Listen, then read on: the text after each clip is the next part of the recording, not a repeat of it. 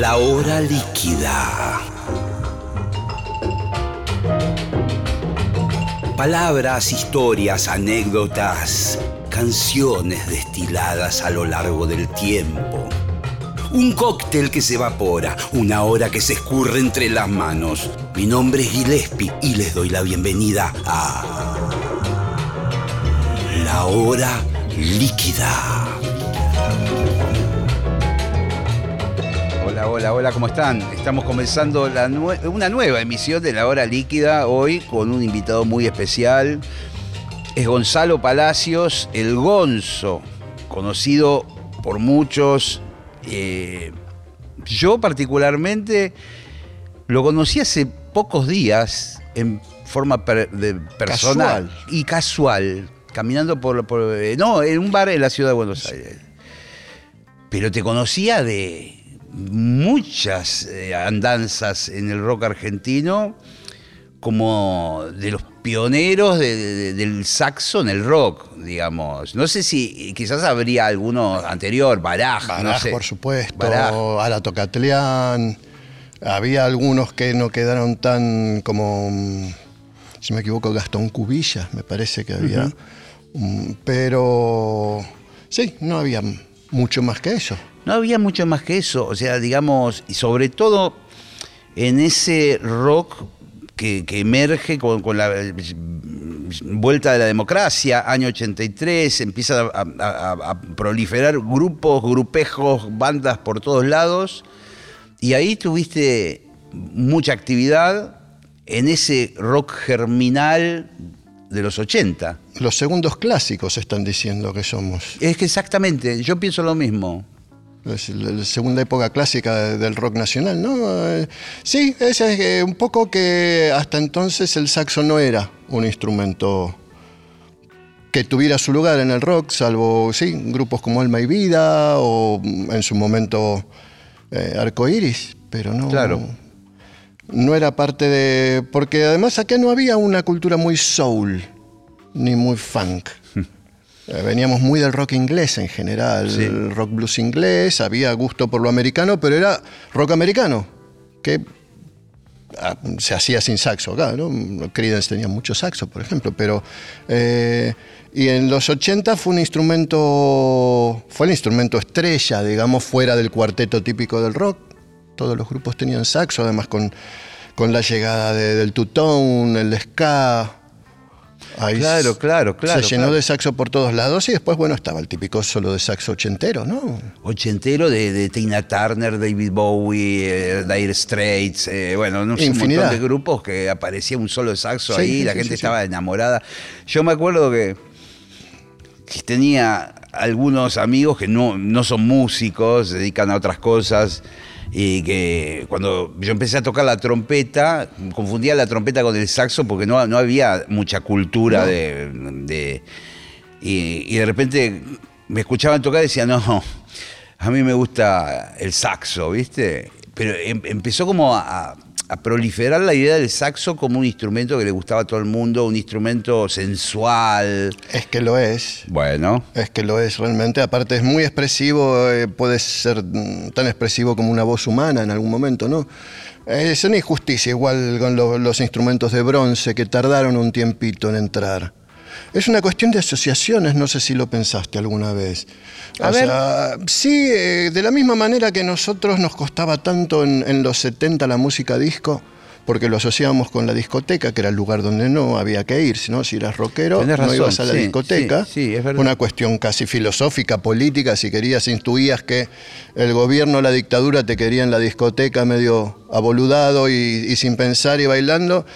Eh, hoy nadie reniega de la música disco, por favor. sí, es cierto. Y, Pero y- nos y- costaba. Sí, sí, pero, pero y la trompeta, viste, no siempre a uno le sonó como de, de banda de. O, o muy de jazz tradicional, o estrictamente de jazz, o sino ya de una cuestión así como de banda de pueblo, cuartetazo, eh, música latina, Mariachis. mariachis, o soul, que acá siempre nos pareció medio raro, toda la mano del soul nos costó encontrarle la vuelta, ¿no?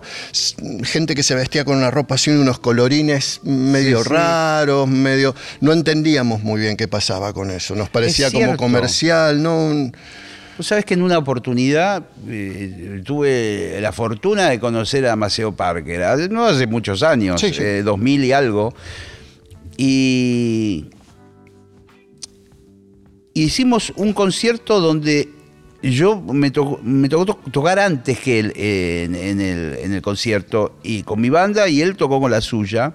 Y después tuvimos un rato todos los músicos de las dos bandas como en un camarín grande y yo conversando con él.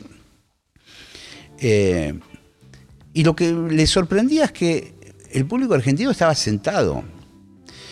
Eh, me dice, ¿no bailan acá la gente? La- Y le digo, no, acá como que el- va el ritmo por dentro, pero no, no se atreven. Me dice, porque yo muchas veces toco en lugares que la gente empieza a pararse y empieza a bailar. Hombre, Claro. Maceo Parker, claro, ¿qué vas a hacer? Claro, eh, pero Ponerte. acá, claro, lo curtían como un saxofonista de jazz, o- Claro, o, era sí, una sí, cosa sí. media intelectualoide lo que, lo que hacía.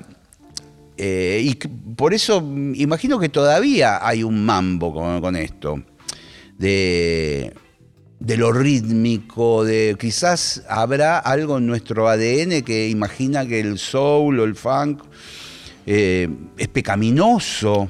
Mm, ¿Puede No, tiene, yo creo que tiene que ver eh, desde dónde empezó o cómo empezó el rock nacional.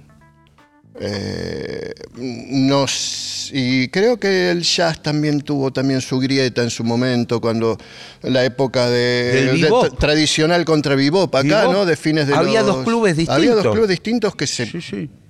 se- Y- tenían sí, diferencias filosóficas y hablaban de que, de que el tradicional era un poquito Jim Crow y que el bebop en cambio era mm, de, eh, como se dice, de mm, defensa de lo negro y después, bueno, toda la vuelta que le pudieras dar eh, a eso, ¿no? Eh, pero, claro, vos pensás que el rock nacional surgió un poco en oposición al Club del Clan, en, en oposición a la música comercial, era como, estaba como muy politizada esa cosa y, bueno, era, bailar era como no pensar, ¿no? Era, y- Sí, sí, sí, sí. Era algo frívolo. eh, por eso también fue que fue tan, tan difícil, la- aunque fue corto, pero la transición ¿no? Del- de lo que era el rock hasta, hasta el 82, ponele, y lo que fue directamente a partir del 83, y esa cosa que tuvimos los grupos que salimos en ese momento, ¿no? Virus, los Twists, Soda, etcétera, que teníamos un componente bailable Sí, claro. muy que- importante y que eso eh, le producía urticaria a todo el mainstream de- del rock hasta entonces. Y ¿no? claro, porque uno. Porque se habían criado en eso. Claro, uno Hay que entenderlo también, ¿no? Sí, sí. Vos sabés que eh, tanto el Flaco Spinetta como mm, Celu Girán, eh, Raúl Porcheto, estoy pensando en bandas un poco anteriores a lo.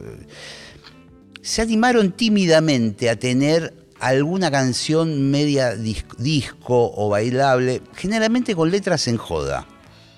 Sí, sí, Eh, sí, lo- claro, la excusa era ser irónico y criticar. Exacto. Y se desquitaban tocando, no sé, el bajo slapping, o- Claro. pero, pero en un contexto de, bueno, este tema es en joda.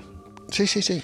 No, no, no, no terminaban. Y a partir de, de, digamos, la generación que vos estás comentando, eh, se podía pensar en un rock que fuera divertido, celebratorio, bailable, frívolo, si se quiere, eh, en algún sentido. Eh, no, no digo puntualmente, pero se podía hacer una letra que dijera, no sé, eh, Pero qué lindo que soy. No sé, me- Sí, sí, sí, se podía, que estaba bien que se pudiera, pero hubo una etiqueta de rock divertido que fue, la verdad, muy ingrata y muy injusta, creo yo. Yo no creo que las letras de los twists, mucho menos las de, las de Virus, se las pudiera llamar frívolas. Mm.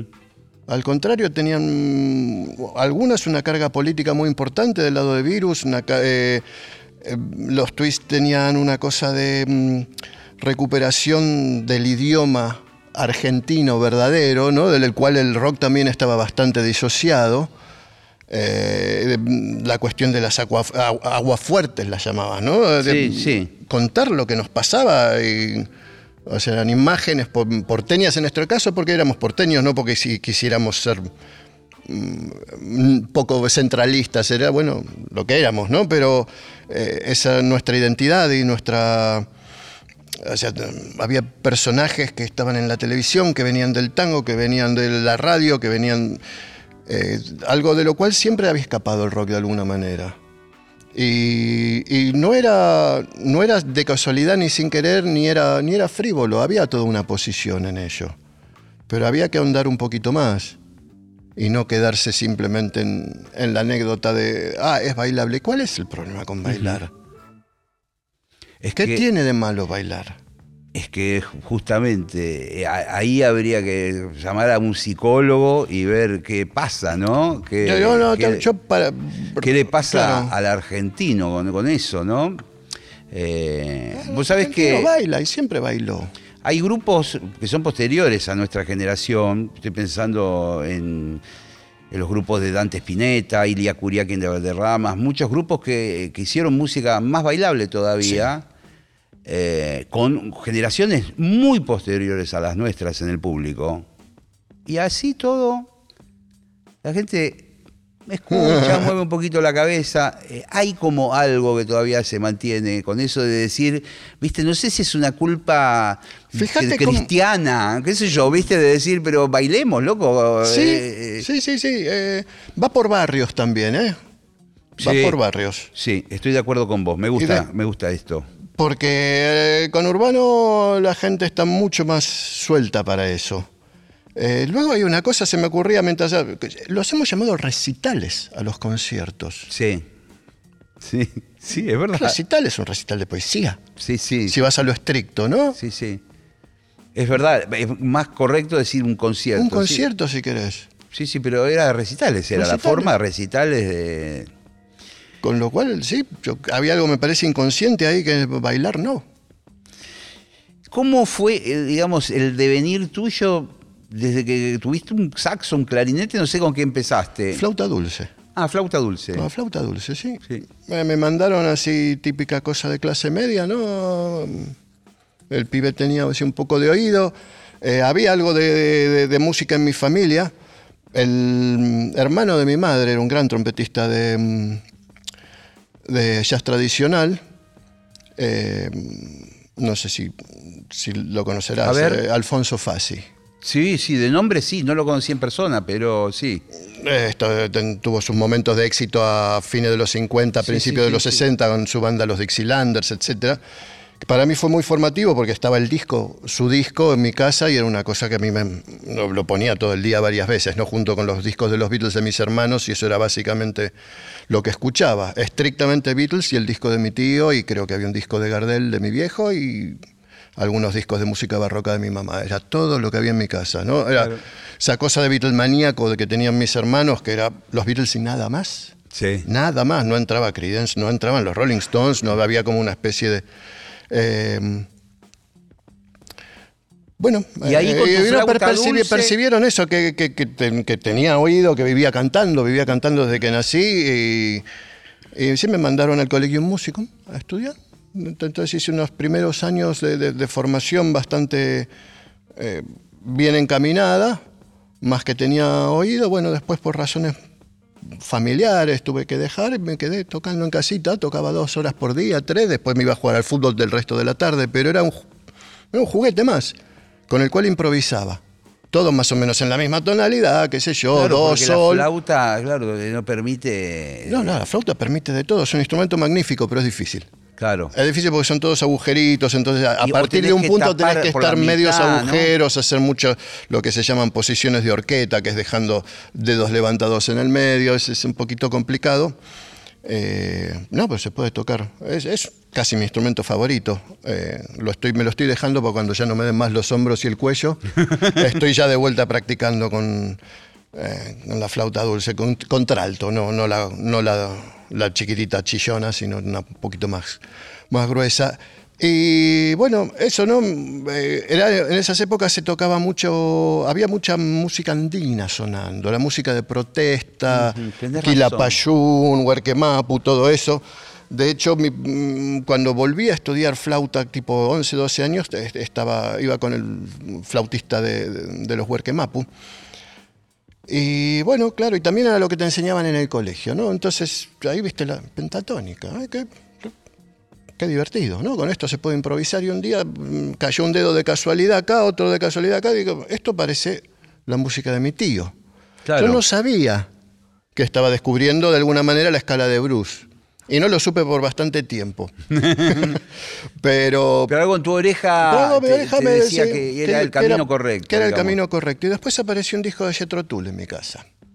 Con lo cual se mezcló todo, ¿viste? Esa influencia así medio blusera de los primeros Beatles, de lo que viene en el jazz, aunque sea jazz tradicional, hay una carga de blues importante, eh, más lo que a mí me gustaba de mi, de mi formación de, música barroca y eso, todo se- como que se pegaba en Jethro Tull y dijo, "Oh, ¿Y ahí qué, qué es lo que toca este hombre? Una flauta traversa. Entonces, bueno, con el tiempo, a los pocos años me compré tipo 14 una flauta traversa, me trajo eh, mi profesor una de Japón de una de sus giras y estuve tocando flauta traversa. A los ponchazos Ahí, fui... ya, ahí ya tenías Ya tenía todas 15, las notas, claro. además, ¿no? Ahí tenía todas las notas, Claro. fácil. Fui al conservatorio, a la Lucila, a estudiar con Gianelli, que era como el- el- lo más que se podía. Me fue muy mal, pero tremendamente mal.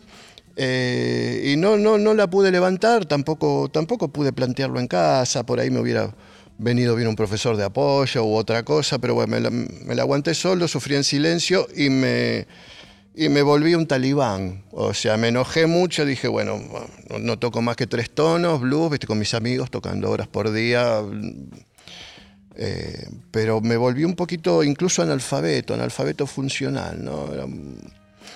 Y hasta que un día, claro, este, estamos hablando de los 70, nadie tenía micrófonos, amplificador, tenía el, el bajista, el guitarrista, viste, incluso el cantante si tenía un micrófono por ahí con suerte y lo enchufaba en una entrada auxiliar del Sí, equipo de sí, bajo, sí, ¿no? sí, Pero imagínate una flauta, no, no figuraba No, en ninguna zapada. Era- que soplar como un animal. Sí, y tocar todo en la tercera octava, o sea, en la parte más aguda, para el que no entienda, que es muy difícil en la flauta.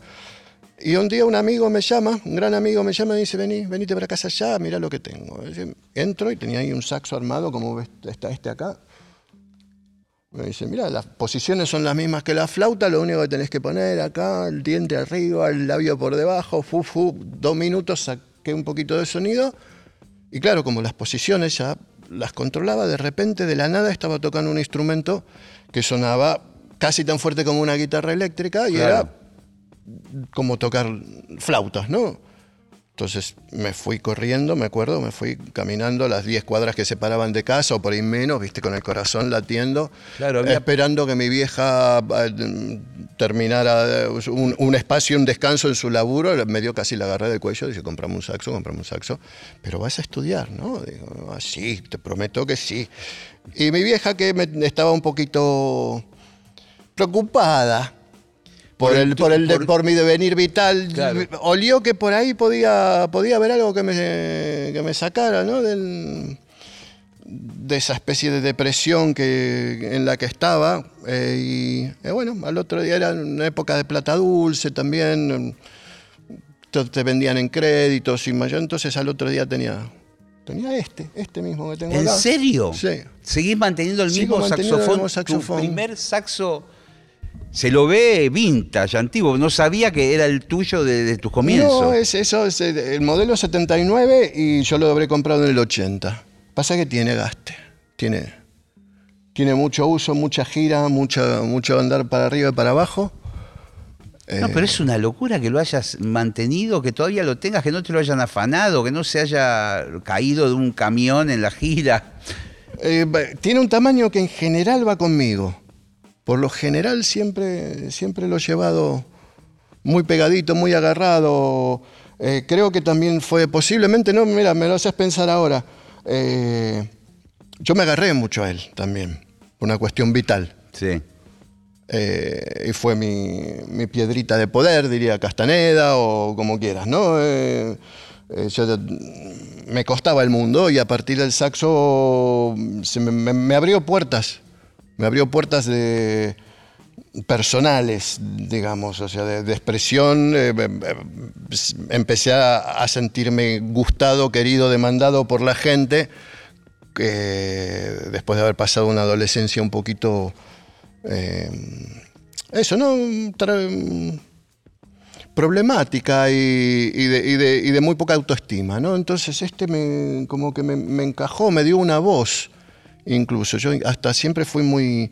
eh, me dio mucha vergüenza mi voz. Ahora, viste, con el tiempo y los años uno aprendió a hablar y que no te importe, Sí, pero... acostumbrarte, pero... Pero me daba, no, no, no me gustaba hablar, eh, era tipo bastante silencioso, además, eh, como me movía siempre entre gente mucho más grande que yo, tenía así como una especie de truco que era no hablar, para no cagarla. Como tenía hermanos más grandes y venía de un entorno con cierta cultura, sabía que cada tanto, viste, podía soltar alguna palabra clave, alguna cosa como para que pareciera que entendía cosas. Entonces la gente decía, ah, qué tipo maduro para su edad, Está etcétera. Yo estaba eso. hablando. Eh, hacía, metías unos bocadillos Claro, que sí, te sí. daban un lugar misterioso, Claro. pero de, de que- Pero así todo sí, era bastante rinconero, ¿no? Y además eh, el- las cosas que uno hacía para divertirse a mí me tiraban, me, me, me hacían tender a la introspección, ¿no? También. me- me- entonces, claro, a partir de este bicharraco como que tuve una voz. Entonces posiblemente lo, lo mantuve, además de que es lindo, es bueno, me responde y sigue andando fantástico.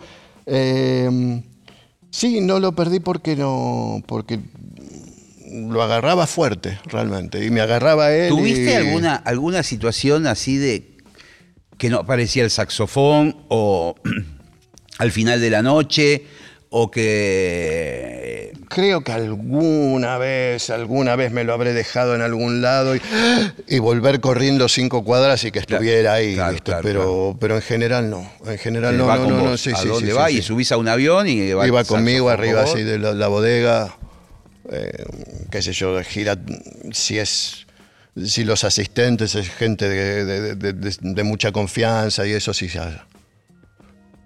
Porque incluso eso, como no es un instrumento que esté entre los cuatro magníficos del rock, eh, no todo el mundo tiene cultura de saber cómo tratarlo, etcétera, es delicado. Es muy delicado. Es muy Eh, delicado. Mismo en un escenario, vos no ves que hay guitarras puestas y nadie se la lleva puesta, nadie patea una guitarra. No, claro. El saxo el lo patea saxo- todo el mundo. Lo patea todo el mundo. Con la trompeta supongo Pasa, lo mismo, ¿no? porque la trompeta tiene un piecito parecido Sí, a ese, pero generalmente. Y, y, lo- y- y como vos decís, hay instrumentos que tienen otra jerarquía en el rock y, y hay que cuidarlos, las guitarras, por ejemplo, que yo, y por ahí el asistente pasa al lado de una trompeta y te, sin querer, claro. Claro, obviamente, no, no, no. Sí, pero es- Pero eh, no sé si podemos con la cámara tomar eh, un detalle del saxofón. Eh, para aquellos que no lo conocen, mucha gente lo conocerán, por supuesto, pero digo, la infinidad de llaves y de, tu- de cañitos y de varillitas que tiene el saxo es una cosa infernal. eh, Es un instrumento muy de la revolución industrial. De hecho, la, eh, patente es del año 1842. Eh, es eso, ¿no? Es, mm, sí, es todo, si querés, por ahí. O sea, básicamente es como si fuera una flauta, ¿no? Hay agujeros y va cerrando y cada vez... Claro, cada, lo- cada vez que cerrás es como si fuera un tubo más largo, pero Claro. luego están todas las transmisiones, ¿no? sí, sí, Que todas todas, esas- todas estas llaves se manejan, por ejemplo, con el, con el ese- meñique. Con el dedo meñique tenés que manejar tres o cuatro posibilidades. Con el- el- Luego esta- para arriba con, con la palma de la mano vas levantando todas estas de acá. con la palma. Es, es, es una nave. Es una nave espacial, de Espacial. alguna manera. Pero una vez que lo conoces es, es muy lógico, es muy lindo. Es un bicho con el, del que te, te haces muy amigo, ¿no? Te enamorás mucho, te, te haces uno. En- Pero en en general los instrumentos de viento, no sé si es que uno los tiene, que, mm, los ataca por tantos lados, ¿no? Eh, que, que- que se- se- son un poco, viste, está la frase, ¿no? Común esa que son la extensión del cuerpo de uno, pero Sí, es sí, verdad. es verdad. Es y, verdad, y hay algo. de- uno sopla y, es, y, y, viste, sigue hasta que sale el aire por acá. Viste, lo seguís manejando desde, desde tu diafragma, ¿no? Es, eh, tu respiración continúa dentro del, dentro del instrumento. Sí, sí. Y vos sabés que hay una cosa con las trompetas, a mí me ha pasado y lo he hablado con gente que son luthiers o trompetistas.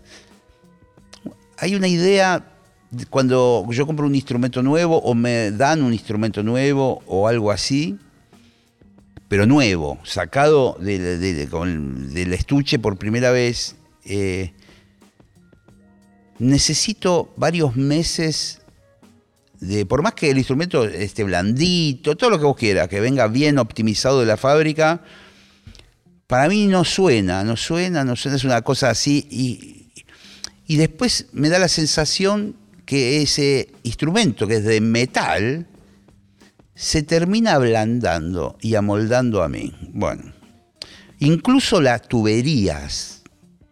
Y yo decía, esto es una boludez que yo pienso que es imposible de comprobar en la ciencia. Y el bronce, particularmente el latón, que es de lo que están hechos estos instrumentos, es increíblemente blando. Sí. A nivel que, no sé, yo la trompeta agarro la campana con la mano así, si yo quisiera la hago, hago todo un- como una latita de cerveza, más o menos. El saxofón me- Es un poco más duro. Es un poco más duro. Está, tiene, tiene aleación de níquel también, con bronce. Claro, claro. Claro, Es seguramente, por- porque tiene que sostener otra estructura. Ahora, Esto no, lo- esto no lo apretas eh, y se dobla, ¿no? Es, Claro, campana claro. Es, más durito, sí. claro, claro. Eh, y, eh, y vos sabés que los luthiers, todos, no me dijeron, pará de delirar, estás loco. Me dijeron, vos sabés que hay algo de eso. Hay algo. Todos lo dicen y no, que el instrumento tocado y que el instrumento que está muy tocado tiende a sonar de otra manera. Eh, supongo que hay como dos cosas, ¿no? Uno se adapta también, no se da cuenta, pero se va adaptando, ¿no? Eh, Exactamente también. Te vas acostumbrando. Evidentemente. Eh, Hay algo también del, del orden del, del- del aliento eh, que uno, porque eso adentro se genera un vapor, una humedad, eh, como un pH, no sé, por decirlo de alguna manera, se- hasta se puede llegar a medio oxidar por dentro el instrumento. Sí, yo me pregunto Y- si tiene algo que ver con una cuestión. al fin y al cabo están vibrando y son blandos. No sé si hay alguna cuestión molecular, de que haya algún tipo de acomodo que se acomode la- la- la- el- no sé, a, la, a la vibración, que de tanto estar viste, siempre batiendo en determinadas eh, frecuencias. eh, siendo atravesado por determinadas frecuencias haya algún tipo de acomodo molecular que no llegamos a entender. Nosotros, por ahí se sabe Bueno. ya, ¿no? Pero. eh, y siempre se habla mucho de templar. ¿No? Sí. Lo- lo- los antiguos, ya, al hecho de afinar, lo llamaban templar. Templar es calentar, poner Claro, a, claro. a temperatura ambiente, ¿no? Eh, y también es, es una cosa muy de herrería, ¿no? La tem- templar metales, entonces no sé realmente por dónde está, pero claro, sí, nadie, eh, o sea, lo dicen los luthiers, no lo decimos nosotros, el instrumento Sí, sí. tocado de metal anda mejor. Anda mejor. Por eso. Y cuando lleva mucho tiempo sin tocarse, tal vez también es, es, eh, no sé cuánto, o sea, si esto se enfría mucho, realmente se enfría mucho, lleva un, un buen rato que, que se recupere. Sí, sí, sí, sí, sí, sí, sí. Y la trompeta también. En general, den- dentro de, de- de- de cier- de cierto, de- dentro de cierta temperatura ambiente, no pasa nada, pero, pero si realmente se, se agarró un buen frío o se agarró un buen calor o, o pasó un verano muy intenso, por ejemplo, después hasta que se vuelve a acomodar la afinación tarda, un, tarda unas Sí, semanitas, sí, sí, cuando ya la- bajó la temperatura. Sí, sí, sí. No Es sé, cuánto, no sé cuánto se nota en, en la trompeta, pero acá, en viste, yo poniendo más Sí, atrás sí, o vos más adentro de la la, boquilla, la boquilla más adentro o más tengo, afuera. tengo un rango de casi un semitono, ¿no? Que ah, En la trompeta es igual, pero bueno, es con mucha más distancia. Es, la bomba general mm, casi sa- salida, es como un semitono. y, y lo notás. Sí, por supuesto. Sí, lo sí, que claro. pasa es que, claro, o sea, también están hechos para funcionar con determinadas medidas. Eh, cuando está forzando ya ese semitono, ya empieza a desafinar entre sí el Sí, sí, aparato. sí, claro, claro. Te voy a llevar de este mundo del saxofón a, a tus primeros eh, grupos acá en Buenos Aires. eh, ¿Cuáles fueron? Porque el otro día que me encontré con vos hablamos un poco de, de unas grabaciones que vos hiciste con Sumo, Sí. eh, con el grupo Sumo. Pero los Twist, Eh, yo empecé, bueno, los Twist fue un primer grupo del cual yo formaba parte que alcanzó fama. Eh, pero bueno, uno va tocando con varios grupos durante la adolescencia.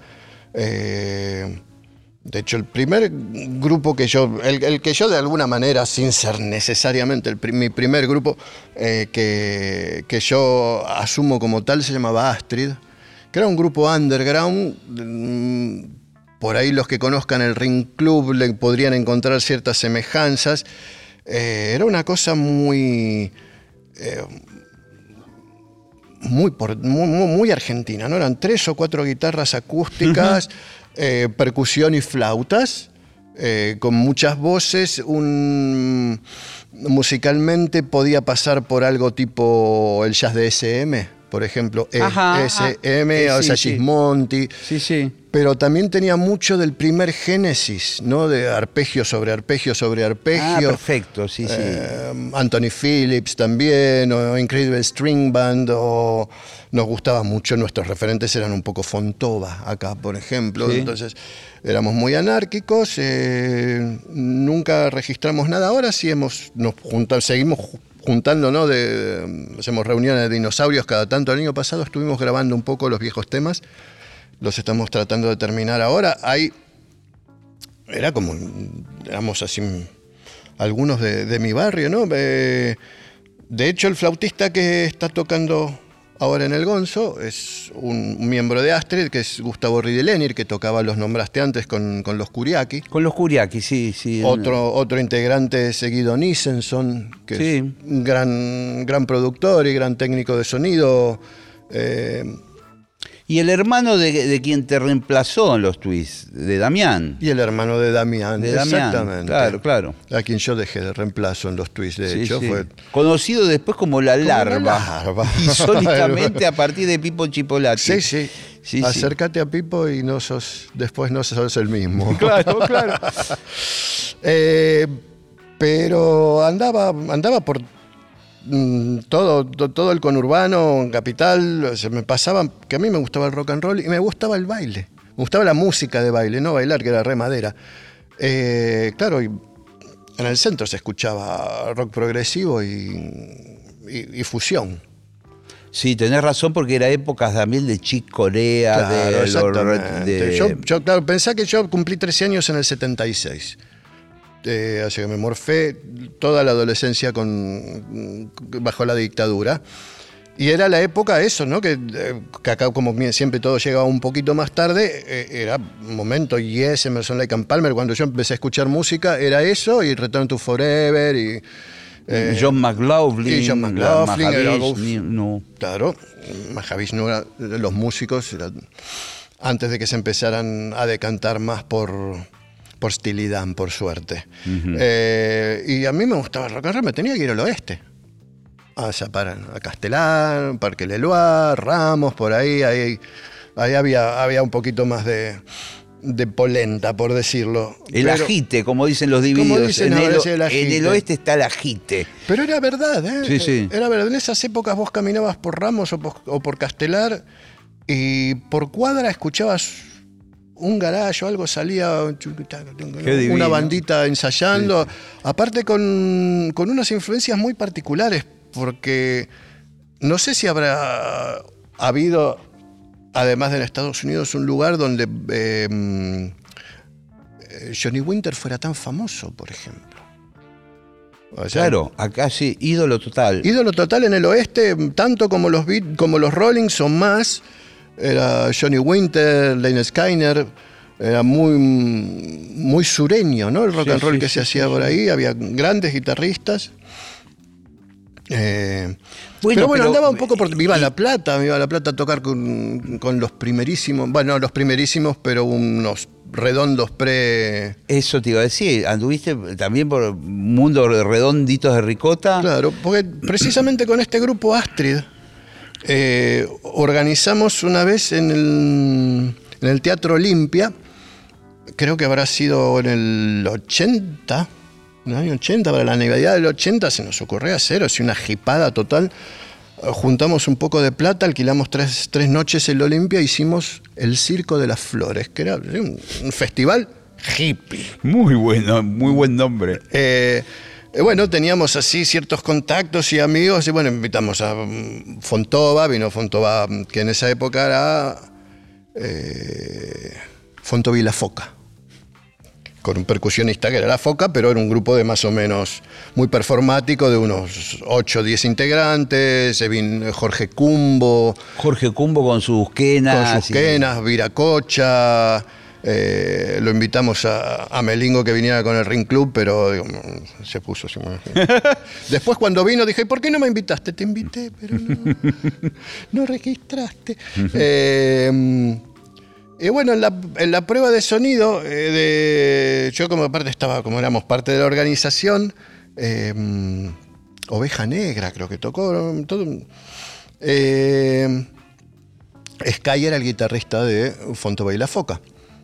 Y yo ya, yo era seguidor de, Los Redondos desde, desde muy chico, ¿no? Calculo que desde el segundo show que hicieron en, en Capital. Eh, y bueno, estaba ahí Sky probando un sonido y yo me fui al, arriba del escenario, yo me fui detrás de la última butaca con el saxo y él tocaba así una frase y yo vi- miré y se la copiaba. Le Y él- contestabas y desde le allá. contaba y él miraba, ¿dónde, de dónde- ¿qué pasa? Decía, y hacía otra y, yo, y después me fui apareciendo, ¿viste? me fui acercando y él tirándome frases, yo contestando, qué sé yo, hasta que llegué al escenario y nos abrazamos así de, de la nada, ¿no? Hubo un in- in- inmediato... eh, eso, ¿no? Como una especie de, "Ah, nos gusta lo mismo. Así que bueno, nos pusimos a charlar. Yo, claro, para gente de, de la edad de él, yo era un chico medio raro, ¿viste? porque los pibes que del justo el 63, los que empezamos la, eh, el secundario con, con la dictadura, hubo como un quiebre ahí, se, se perdió la conexión, eh, ya como que no hubo otra generación rockera a partir de ahí, y los que lo éramos, éramos bichos raros. En general, pibes que por alguna razón teníamos hermanos más grandes o el acceso Sí, a una sí, a mí me información algo anterior. parecido, aunque soy un poquito posterior en- generacionalmente, me pasó algo así también, eh, bichos raros. Claro, pibes de mi edad que escucharan la música que yo escuchara, que hubieran leído poesía beat, etcétera, eh, Kerouac, y, y que estuviéramos así más o menos inmersos en, en la contracultura de los 70, eh, les resultábamos muy emocionantes a la gente de ciudad, o sea, de, de esa edad, de la generación de, de Sky, ¿no? Porque era como decir, ah, no, no, no se terminó todo. Era, ¿no? Era como diciendo, ah, mirá, quedan.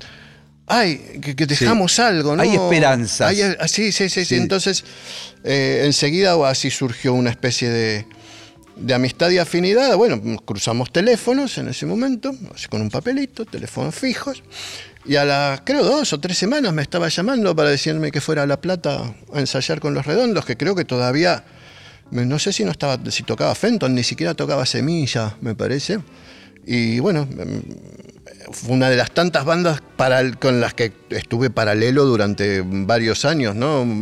Estaba en cuatro, cinco, seis proyectos, entre los cuales uno de ellos eran los Twist, que al final up, se fue para arriba, ¿no? Y Se era- fue para arriba y, y- y- esa grabación de, de Sumo que, que, que anda dando vueltas por ahí donde tocas vos con, con Petinato. Ya estaba Roberto también Sí. en el grupo. Sí, nosotros- Pero Roberto tocaba el tenor, vos tocabas el alto, El alto, ¿no? Y, claro. y combinaba. Nosotros me acuerdo que fuimos con Melingo la primera vez que vino Sumo a, mm, a mi barrio, o sea, Palermo, en un boliche de la, la entonces calle Canning, a Scalabrini Ortiz, y fuimos. A hacer una cosa medio territorial, ¿no? A ver estos que vienen. Sí, eh, sí. de- A ver qué onda. Sí. que estos que vienen de Palomar y eso, y en Ciudad Jardín, a ver qué, qué onda. Que eh, todavía tocaba, todavía tocaba Steffi, se llamaba la, la baterista. Steffi, sí. eh, eh, Stephanie Nuttall. Sí. Ste- sí, Steph. No, no tocaba, no tocaba Petty todavía, o sea, era el, el primer sumo. Claro, O, el segundo, porque ya cantaba Luca, ¿no? Porque el primero, si no me Sokol equivoco. tocaba era- el bajo. O Sokol, Sokol tocaría el bajo, es verdad. Eh, Porque después eh, Stephanie en el 82 se va porque Claro. agarra como paranoia, miedo de que en la guerra Malvinas ella era inglesa. Sí, sí, sí, sí. Y la maten. Y ahí pasa Sokol del bajo a la batería y aparece Diego Arnedo. O sea, eso es antes de que llegara, incluso antes de. Claro, Claro. toca la batería, Es es, decir verdad. que, an- eh, antes de, de- de Superman. Claro. Así que mirá, de, ¡fua! Sí, el primer sumo. el primer sumo. Y después nos conocíamos del Einstein. Claro. Ya nos. Enseguida, viste, lo que, es, lo, que, lo que resulta un poquito difícil a veces de explicar, ahora que somos tantos y tantos grupos y tanto público y tanta gente, en esa época éramos poquitos. Mm. Eh, y, sobre todo éramos relativamente pocos músicos, o sea, y si hacías algo que tuviera que ver eso, ¿no? Con, con la que se venía, New Wave, Punk, eh, Ska, Reggae, eh, enseguida hacías piña, ¿no? Y te reconocías y, te... re- Entonces, eh, a ver, siempre hubo así como un, un sentirse primos de alguna manera, sí, ¿no? sí, Era- sí, en- en- incluso en el Einstein Twist y en un número doble, los eh, sumo y los twist, era bastante típico. Me acuerdo que tenía que llevarme tapones para los oídos porque el yo tocaba después. Nosotros tocábamos después de sumo y si no, no, no quedábamos completamente sordos. Eh, y bueno, o sea, que todos teníamos medianamente los teléfonos de todo y una mañana me llama, pero esto fue bastante después, porque esto debe ser, llegando los monos, es 87 por ahí, puede ser. No tengo... No, 87 es After Chabón. 86, eh, O- 86, es el disco anterior. Sí, una mañana me llama, sí, sí, sí, sí, puede, sí, porque por, por dónde estaba viviendo y eso, y, y hasta puede ser un poquito antes. Exacto, hasta podría también, ser 85. 85. Eh, me llama Petinato una mañana, me dice, che, hay un tema ahí medio funky que, que, que tendría, que tendría que llevar alto y vos tenés el- lo de Maceo Parker bien claro y qué sé yo, te paso a buscar ya, venís, te paso a buscar ya con un taxi y nos vamos para Panda.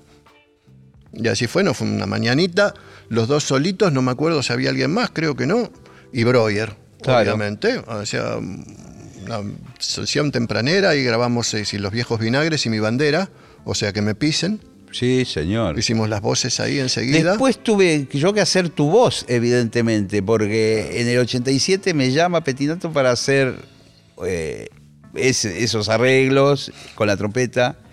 Y era. Mirá, mirá lo que es la. Sí. Era- Pero nunca toqué con Sumo. Nunca toqué en escenario con Sumo. en vivo. Pero también al- lo cierto es que al poco tiempo. Bueno, bueno, Luca muere en o- 87, ¿verdad? Sí. Y yo después, en algún momento, ¿puede ser que vos entraste en la banda de Charlie García? Sí, pero eso fue mucho antes. Ah, Bueno, mucho. Para eso. con Daniel Melingo, los Claro. dos tocaban. Sí, sí, eso fue la, la gira 83-84. Ah, O sea, Sí. la presentación de Clicks Modernos. claro, claro. Y después, al poco tiempo, haciendo así como un fast forward, en un momento te fuiste. Sí. El Gonzo se fue de la Argentina. Me fui a decir en el 91. ¿Por qué? Puedo imaginarlo, pero me gustaría igual que me lo digas. ¿Qué, qué cosas pasaban en tu cabeza? Pasaba que quería expandirme, que pensaba que, que si bien me gustaba medianamente lo que me pasaba, era, iba a seguir un poco siempre siendo más de lo mismo y que me, me apetecía probar en otro lado. Eh, Esa era mi visión en ese momento, sumado a algunas tristezas de que bueno, de, de- de cómo los proyectos llegaban, viste, como el Zenit y a la- al medio año se se Sí. desarmaban por, y no importa por qué, eh, pero eh, cosas que pensabas que iban a ser tu grupo de toda la vida, bueno, por, por un, un sentimiento artístico de alguien o por alguna situación humana o por qué sé yo, así Pum, prac, se no, se rompió y sin aviso, eh, y sin nada, y sin... y sin Cheva hagamos un añito de, de gira para que todos estemos No. bien parados ante. No, no. Se terminó, Che, chau. Decidí que. Ah, Sí. bien.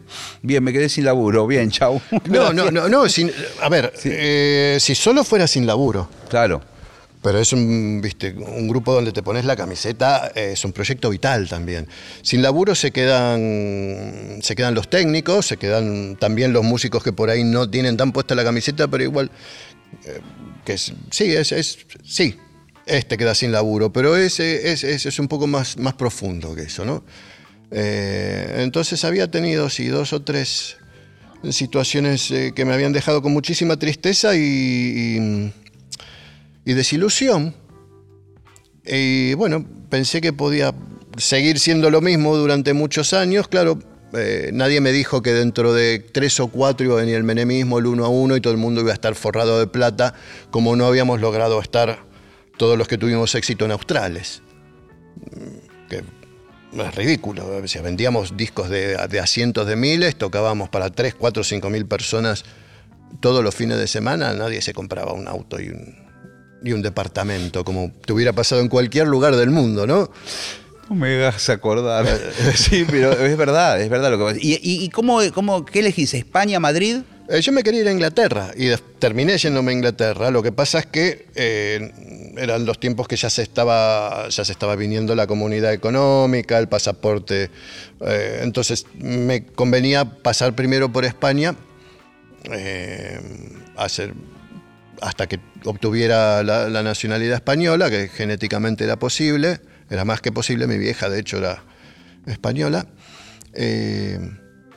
Y bueno, un poquito por seguridad y porque tenía amiguetes ahí, etcétera. Y después está lo otro, que, que te das cuenta años después. O sea, yo necesitaba un poquito de calma.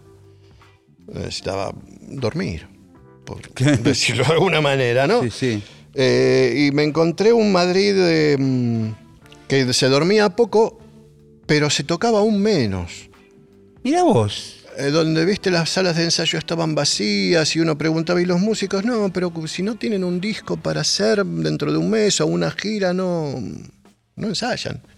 Claro, como qué frialdad, ¿no? Claro, Para- ¿no? uno acostumbrado ¿viste? A, a- a ensayar seis horas por día, mm, de, de- de lunes a jueves, e in- invitarse los unos a los otros a las salas, eh, juntarse a la noche en un bar y hacer cinco grupos paralelos y fundar siete grupos por noche. Eh, era como un erial, ¿no? Eh, poco interés. ¿Dónde están los músicos? Eh, En la discoteca.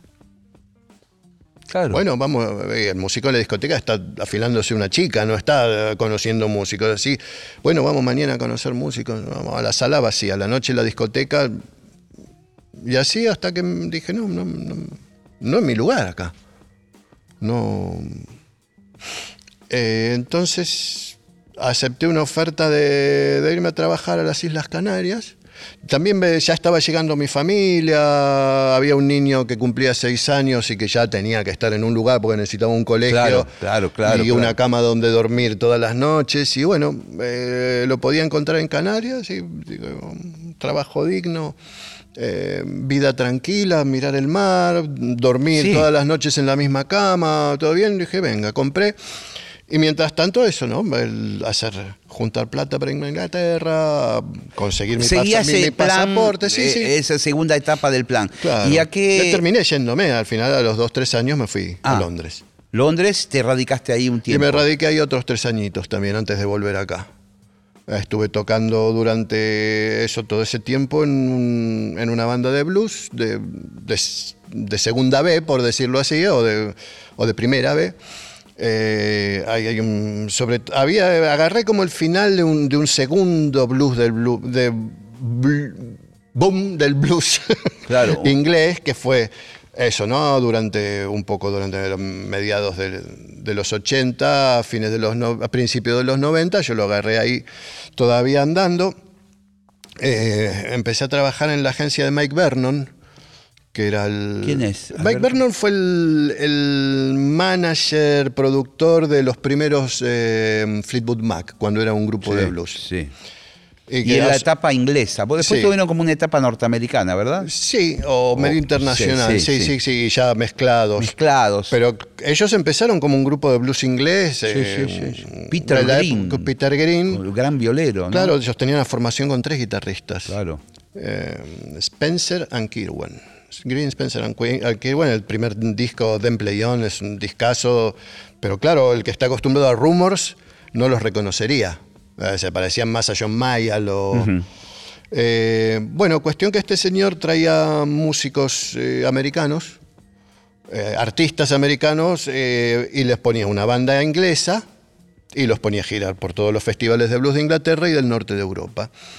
Entonces estuve eh, haciendo ese trabajo todos los veranos, tocando para auténticos blueseros, eh, que era viste, una- un, un posgrado ¿no? en, en saber estar. El Sí, mi, sí, mi- sí. mi primer posgrado fue esa gira que vos decías antes con García, Sí. que ahí creo que lo aprendí todo. y, y- y- y aprendí aparte cosas que, que no digerí en su momento y que seguí, me siguieron viniendo durante años y años porque vi trabajar gente muy, muy capaz, todos en los suyos, desde el, mm, desde el último o, primer eh, asistente hasta Amilcar Gilavera en el sonido o, o 40 con las luces, eran todos, todos, todos magníficos profesionales. Y bueno, la segunda fue esta, ¿no? Esta temporada acompañando a artistas mm, de blues americano que llegaban. Sí, que llegaban los tipos, por, por ahí, porque Igual- guitarrista, cantante, decía, eh, este, te- eh, la canción está en si mayor, el otro decía... Una tarde de eh, ensayo que era, sí, eso, básicamente hacer una pasadita por si algún tema tenía un comienzo o un final, un par de pautas, te voy a hacer esta seña. Eh, y, y se salía a tocar esa noche, cabeceo, todo el tiempo cabeceo, había que seguirlo donde fuera, para aparte son tipos que hablan, de- te dejan la música sonando y, y hablan con la gente, se bajan, caminan entre la gente y van tocando. eh, es eh, lo que ellos llaman showmanship, ¿no? Sí, sí, sí. El saber estar arriba del escenario, ¿no? Eh, y realmente había que estar muy despierto.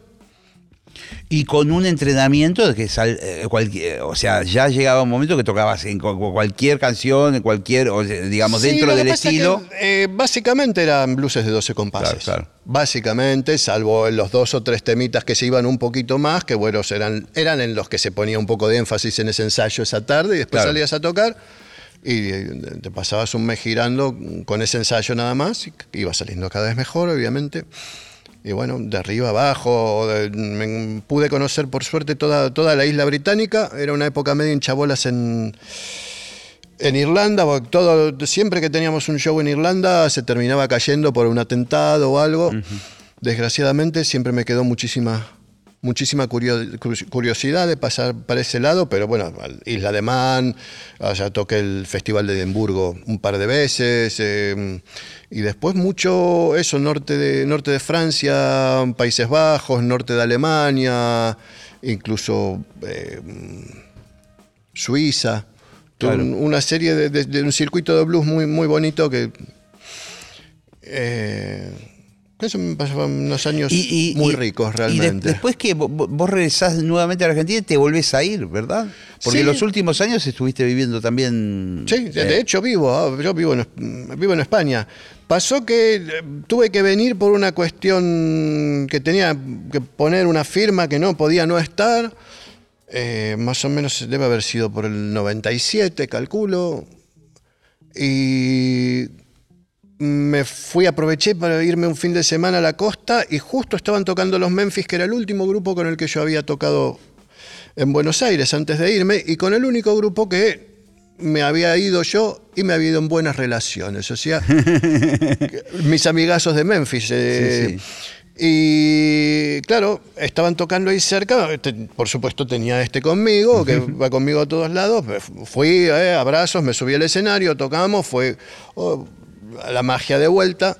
Eh, y me, me dicen, le estamos presentando creo que era cosa de hombres, dentro de tres meses te, te pagamos el pesaje porque no, el saxo lo había grabado Pablito Rodríguez, que también un poco les hice la conectación en el momento, pero Pablo no podía tocar en la presentación y bueno, dijeron, che, Eran épocas de eso, ¿no? De- del uno al uno, uno a uno. Sí, sí, sí. Pagar un pasaje de avión no era una locura. Y qué- qué linda aventura, ¿no? Sí, Y- entonces, bueno, al mes estaba volviendo. Al tiempo tenían otro concierto grande, lo mismo, y al final empecé, viste, eh, a, agarrar querencia, ¿no? Y, y medio me volví a instalar con ellos y bueno, me terminé volviendo. Me terminé quedando, ah, bueno, también un poco la, la situación, mi situación marital en ese momento también tuvo que ver porque me había separado de mi entonces mujer, ella se había vuelto a Madrid, yo eh, me había vuelto a Canarias, pero realmente un poco por... No, no muy a gusto, entonces bueno, al final...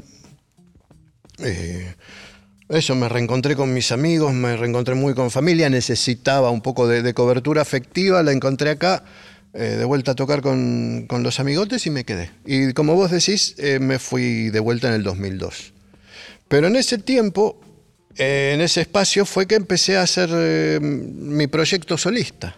Bueno, de eso quiero hablar porque se nos tengo mi- toda una vida concentrada en una hora y no me alcanza porque vamos a cada tema Sí, sí, sí, se expande. se expande porque hay mucha información. Es Estuve escuchando tu disco, eh, que muy gentilmente me pasaste un link para escucharlo. ¿Es tu primer disco solista? Sí. Después de todo este camino, Es mi primer disco solista y en realidad, además le escribí, ya no soy más un solista. O sea, el Gonzo es un grupo. el grupo, es un Me he grupo. escondido detrás del grupo Sí. eh, y, y más que esconderme, que también eh, es, es, es lo que es. Es un reconocimiento a lo que es porque realmente funcionamos como un grupo, no hay...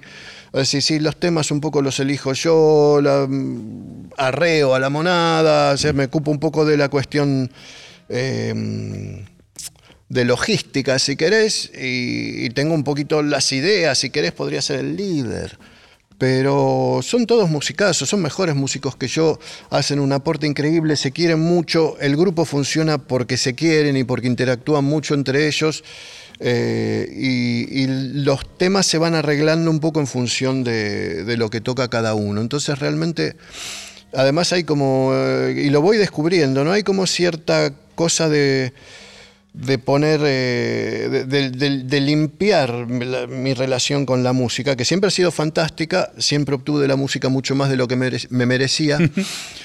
Pero algo que se ve de afuera muy fantástico, de mucho éxito, de asociado a grandes nombres y a grandes momentazos, siempre había algo, siempre, siempre. O te cagaban de música, o te cagaban en plata, o el proyecto Sí, se rompía por alguna cuestión, Sí. desde mi punto de vista, un poco egoísta, o alguien estaba demasiado pasado, o algo siempre, siempre, siempre pasaba algo.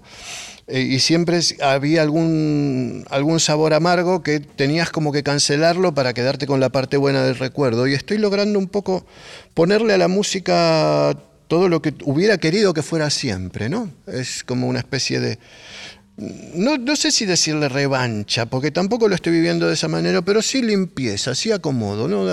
Al final, lo que es mi primer disco hecho a mi medida, está hecho con mis amigos en un clima maravilloso, donde nadie, donde todos nos tenemos en cuenta, todos nos queremos eh, y no hay egos, o si los hay están, digamos, bien acomodados, bien administrados. Pero sí, supongo que, que tu pregunta por ahí era más musical, ¿no? Sí, sí. eh, Bueno, eh, nada, cada ¿Por, qué, uno, por cada- qué lo hago recién ahora? cada uno tiene sus tiempos, pero Claro. evidentemente Imagínate que en su momento, de, de un par de compañías vinieron y me dijeron, che, vos tocas, estás tocando con Soda estás tocando con Los Redondos, tenés a- tocaste con García, tal, cual. A que te den un tema cada uno, que haga una participación cada uno, tenemos en red. No. no, es, es más de lo mismo para mí, o sea, seguir no siendo yo y siendo en, en función a otro, ¿no? Y además no, no sentía que podía yo sostener un discurso a lo largo de todo un disco. Y por otro lado, supongo que también era posponerlo y posponerlo y posponerlo para soñar con el disco perfecto. genial, está buenísimo. Eh, Vamos a aprovechar que se nos... Decime lo que me ibas a decir, pero quiero anunciar las fechas. antes No, no, que se- claro que, que- que el disco perfecto no se puede hacer. Eh, pero se parece bastante en realidad, porque al final emocionalmente sí para mí es el disco perfecto. Y es una de las razones por las cuales se llama Alivio. Con razón. También yo te iba a preguntar, digo, ¿por qué le puso alivio? Es una mezcla de las dos cosas. Vos ves la tapa, que es un, es un doctor de la peste, ¿no? De la peste negra, que en vez de traer un maletín de, médico, trae un estuche de un saxo. Entonces, es un disco muy pandémico.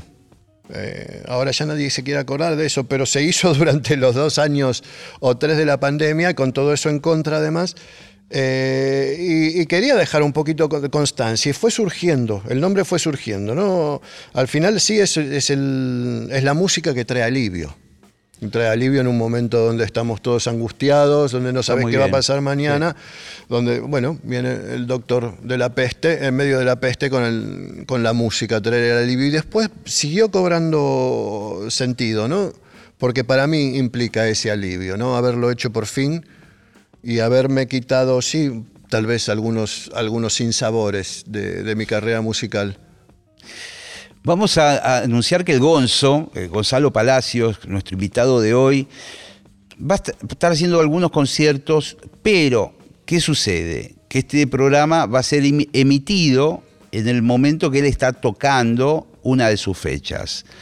Eh, el viernes 21. 21 por la noche para los que lo están viendo. Hoy sería. Ahora. Pero, tenemos, tenemos sí un, concierto mañana, el sábado 22. Eh, en Rondeman, en Rondeman Abasto, que es en la Valle 3177, justito detrás del, Abasto, del mercado, eh, a las 21 horas.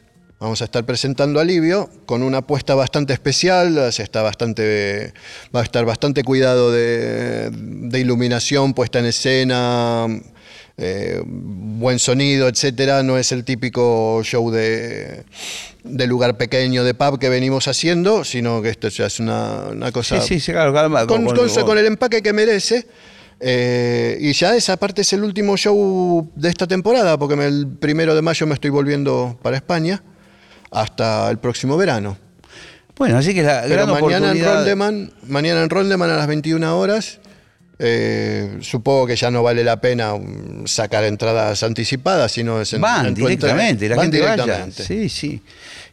Tengo un minutito, quiero escuchar ese saxo eh, eh, en vivo. ¿Te animás a tocar algo? Yo sé que no está la banda, bueno, vamos a ver qué inventamos, por ahí con una pista musical, pero... Es que sí, sí, sí, sí, lo tenía, preparado por si acaso. Sí, los muchachos... Eh, tienen muchas cosas que hacer y, traer acá una banda y eso, pero le pedí a Alejandro, Alejandro Ridilenir, eh, el guitarrista del Gonzo. De paso, bueno, ah, creo que podemos nombrar al, resto de los músicos. Sí, por favor. Eh, pero bueno, Alejandro, el guitarrista, me preparó, me dejó grabadas unas bases para que podamos salir del paso en este momento y un poquito más. Eh, pero sí, Daniel Castro está en el bajo, el gran Daniel Castro, el hermano de Alejandro, Gustavo Redilenir, que recién hablábamos, el ex flautista de, de los Curiaki, en flauta y saxo tenor. Eh, que es la última adquisición y una de nuestras mayores atracciones, y Fernando del Castillo en batería. Grandes amigos, mejores, no, grandes músicos, mejores amigos y aún mejores personas. estoy en, un estado así de como mucha felicidad. Qué bueno, che. Eh, Gracias por la visita, loco, y a ver cómo suena ese saxofón. Bueno, vamos. Vamos.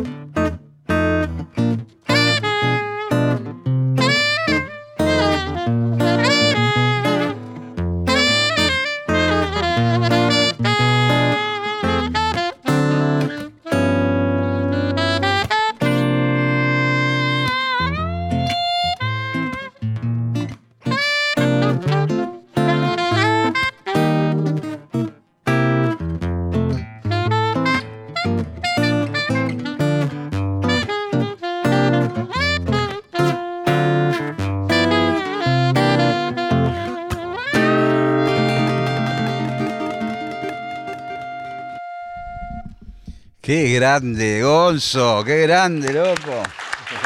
Bueno, tiene la oportunidad de, verlo en Rondeman mañana, ¿eh? en Rondeman a las 21 horas, ahí en el Abasto. Eh, gracias por la visita, Gonzo, y quizás nos veremos a tu regreso ya. Seguramente, seguramente que sí. Que la pases bien, loco, gracias. Muchas gracias a vos. Gracias. Ha pasado el Gonzo, el Gonzo Palacios por el programa. Eh, nos encontramos la semana que viene aquí. Pásenla bien, chao.